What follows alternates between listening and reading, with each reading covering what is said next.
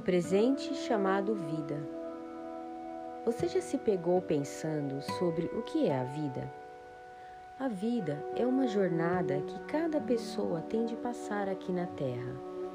Nessa caminhada, ela tem o seu tempo determinado de passagem, experiências e aprendizado.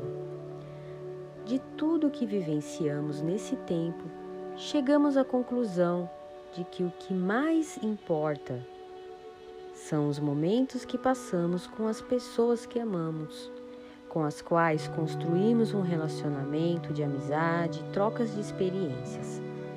Só ficarão as lembranças que enchem os nossos corações de alegria e nostalgia.